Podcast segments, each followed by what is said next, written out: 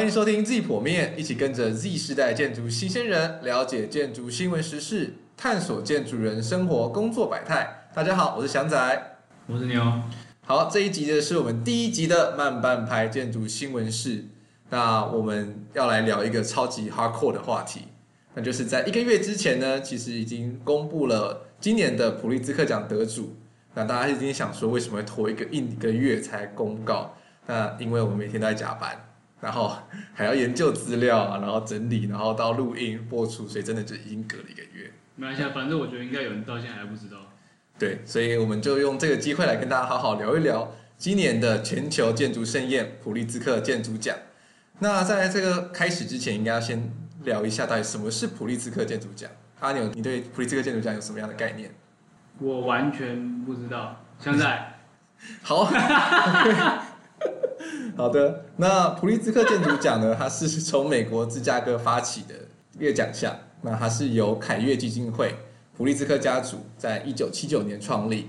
那它这就是每年会评选一次，然后去表扬一位或者是多位对当代建筑师，就是还没有过世前的当代建筑师，对建筑产业有着丰富想象力跟责任，然后他们的创造力呢，对整个社会是有很大的贡献。然后，所以在很多人都会说，普利兹克建筑奖就等同是建筑业的诺贝尔奖，所以真的是每年都会让很多人的摩拳擦掌啊，然后去占星卜卦说，说今年的建筑奖会是哪会是哪位建筑师胜出这样子。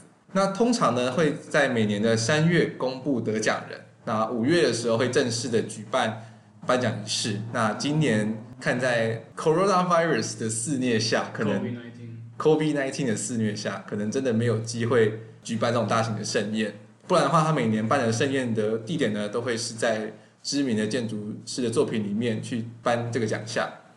那那所以，我现在可以报名参加这个奖项吗？诶，其实可以哦。那虽然说通常他都是那个由委员会或者是之前得过奖建筑师去提名人选，但是如果觉得自己的作品也很赞的话，也是可以自己去提名或者是推荐其他人去报名这个奖项的。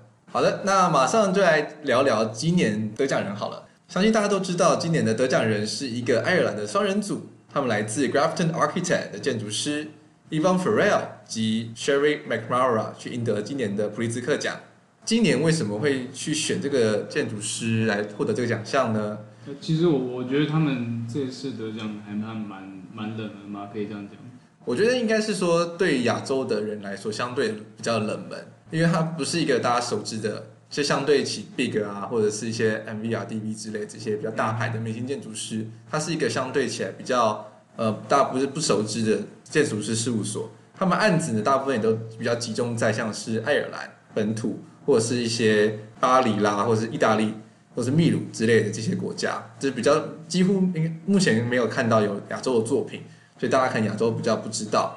但是我知道这个名字，它其实是来自在二零一八年的建威尼斯建筑双年展的时候，就是由那个这两位建筑师去担任当年的策展人。那其实我觉得这个他们的当年提出的主题非常的有趣，他们主题就定叫做 Free Space。那我看到网络上很多杂志或者是一些文章都把它翻译成叫做自由的空间。当然这个翻译也没有错，但是我觉得他们可能想要更想更想要探讨的议题呢，可能是一个免费的空间。那我觉得这个免费的空间呢，跟台湾现在的建筑产业发展其实还蛮类似的，就是我们会很常去探讨说，在一个公共的建筑里面，如何的去增加空间，去让旁边的市民或者是旁边的人可以去使用，然后去拉近建筑室内外的关系。所以当年的展览其实也非常精彩。那我自己也认为说，就是因为他们当年去担任了这个威尼斯建筑双人展的策展人，让他们有机会在今年获得了普利兹克建筑奖。那另外的话呢，就是他们在去年也赢得了英国皇家建筑奖，非常迅速的在两两三年之内，就是夺得各各大建筑奖项。接下来是要得什么奖？接下来不知道，好像没可以没有可以得的话，好像已经得到最高的了。基本上就是最高的已经全部得得得完一片了。所以他们是呃超级人生胜利组。也不能说他们超级人生胜利组啦，就是他们毕竟也是在建筑产业里面已经深耕了差不多四十年左右了，嗯，然后慢慢的去累积作品量，在这这两三年才比较迅速被大家发现。那你不跟大家分享一下他有什么比较著名的作品？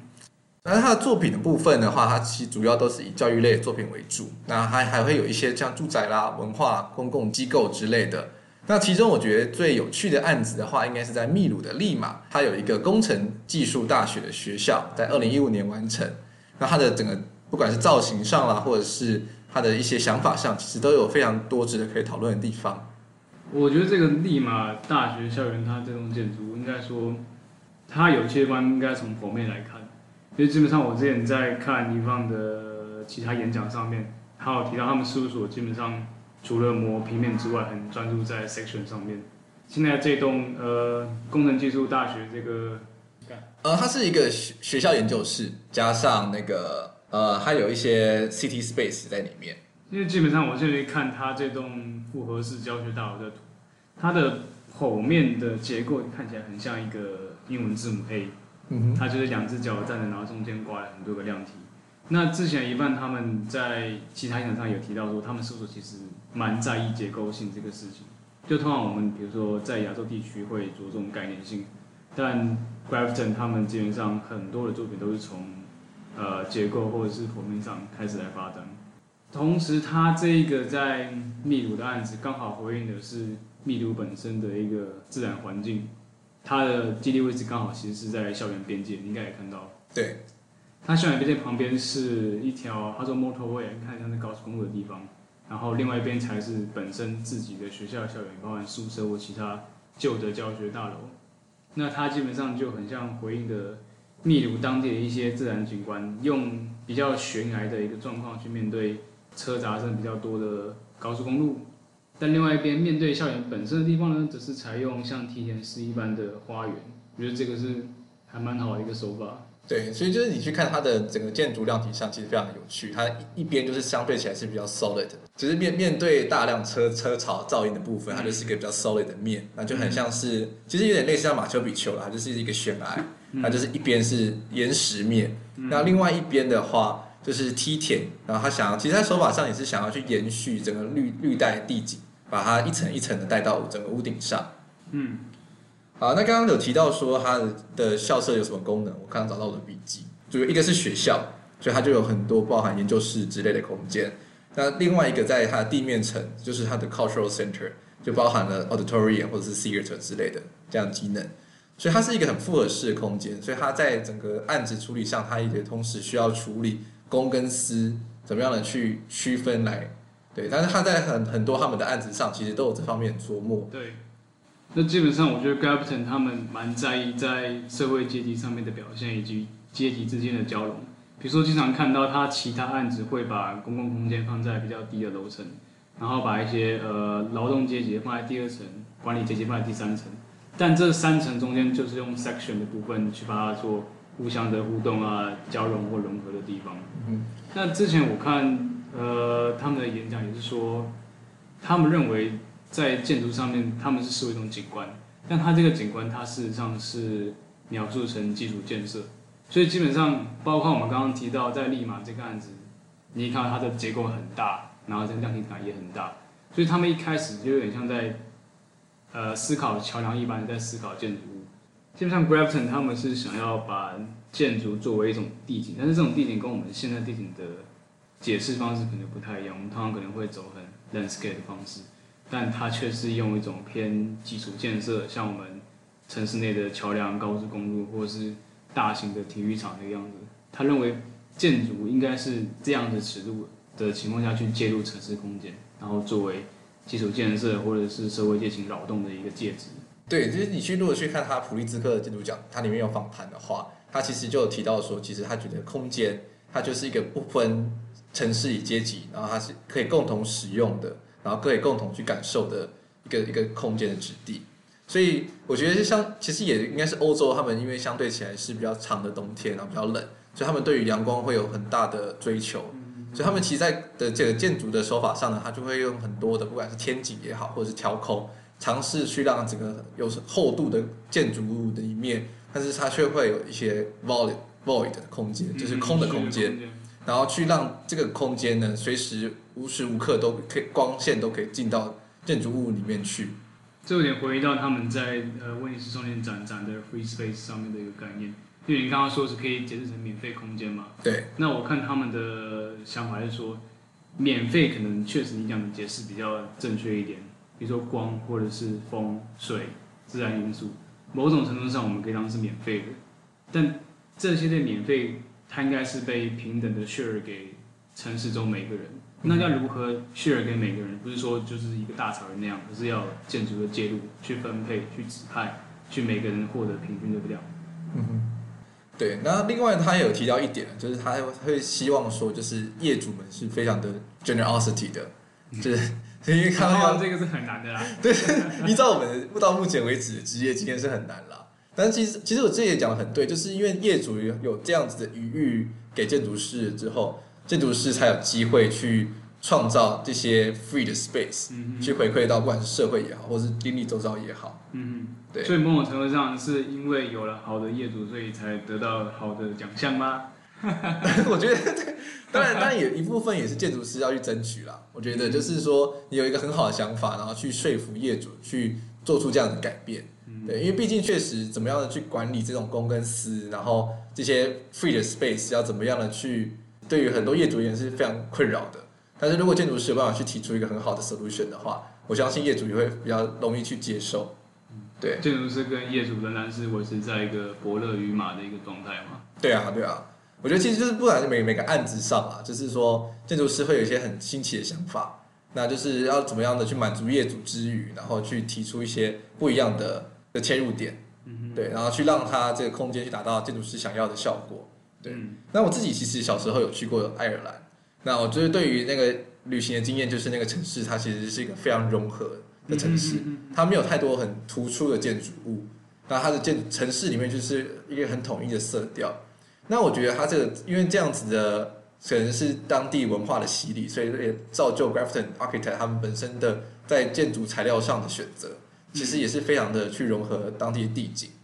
我记得 Grafton 好像是爱尔兰他们第一个的普利兹克的吗？对，没有错，对。Grafton Architect 在二零一四年呢推出了一本著作，书名叫做《Dialogue and Translation》。其中呢，他对建筑的定义是 “Architecture is a silent language that speaks”。那我觉得它可以翻成是建筑是一个无声的语言。哎，不对，应该是建筑是说话的哑巴。应该是应该是说，就是建筑存在在那个当地的时候，它其实就会透露出一种自己的讯号。建筑不用说话就已经讲出话来了。对，就是借由建筑师之手，然后就可以去陈述出到底建筑师想要达到什么目的。嗯、那其实我觉得这是一个非非常深奥的事情，就是大家应该是建筑人，就是不不停的在磨练这个部分。所以事实上，你一个人在房间是很吵的。呃，就像是我们在录录这个 podcast 也很吵。你在建筑之中，事实上建筑是一直吵你的。对，他就一直跟你讲说：“我是谁？我是谁？我在干什么？我想要怎样？”把油把墙壁刷成白色，白色，白色，白色。对，不要，我不要白色，我要蓝色。地板反潮，好冷。好了，回到正题。以上就是我们针对 Grafton Architect 的建筑师 Yvonne Farrell 还有 Sherry McNamara 的一些浅谈。那他们有其实还有非常多很特别的作品，就包含在爱尔兰的城市研究院、财政部办公大楼，跟在巴黎的帕内尔广场文化中心，还有城市图书馆。那相关的内容的话，我们会严选几个我们喜欢的作品放在我们的 FB 的粉丝专页中，还有 IG 里面，大家可以动动手指就可以了解这两个建筑师的优秀作品喽。躺在床上动动手指就可以了解，是不是觉得超级符合我们这个 Z 世代的需求？Z 就是睡觉的时候那个 Z。对对对，看完之后就可以把它睡着了。节目最后呢，我们要推荐一下最近台湾的建筑展览。台中的文化部文化资产园区的国际展览厅现在正举办石构主展，还有东海的现代性陈其宽文件展。那展期从三月二十一号到五月三号。好了，那对于上面上述两个展览有兴趣的朋友，也记得把握时间到台中去看这两个展览哦。那这个展览的园区呢，刚好就在台中市中区附近。好了，节目最后呢，就是要老老话常谈啦，就是我们每一集都会上传到 Apple Podcast、Spotify 跟台湾专属的 SoundOn 平台，固定每周一一早大家通勤时播出，让大家搭车不无聊。想知道更多内容或想要我们聊什么主题，快 follow 我们的 IG，还有我们的脸书粉丝专业，打 Z 剖面或 Section Z 就可以找到喽。那在这集节目中，如果我们有说错什么事情或资讯，也务必私讯告诉我们，我们会在下一集统一做更正。那我们下周一见，拜拜，拜。